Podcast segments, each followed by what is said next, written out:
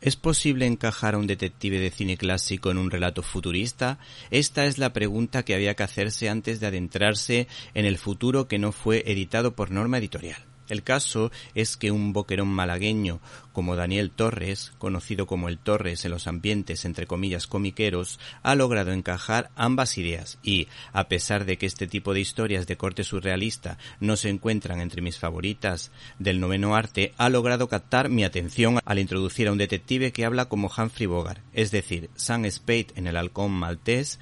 basado en las novelas de Dashiell Hammett, pero también un personaje que guarda un extraordinario parecido con Robert Mitchum en Adiós Muñeca, que estaba basada precisamente en las aventuras detectivescas del personaje de Philip Marlowe.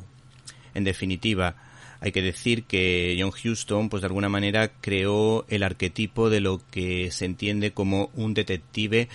en el cine negro.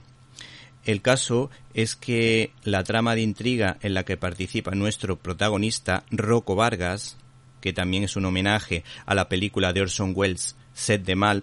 es una inteligente crítica al consumismo del que somos esclavos en los últimos años, como dando a entender que nos creamos necesidades que no nos aportan nada o que la misión de los anunciantes es inyectar el veneno del consumismo en nuestras vidas, que a la larga nos impide valorar lo que de verdad importa, es decir, las personas.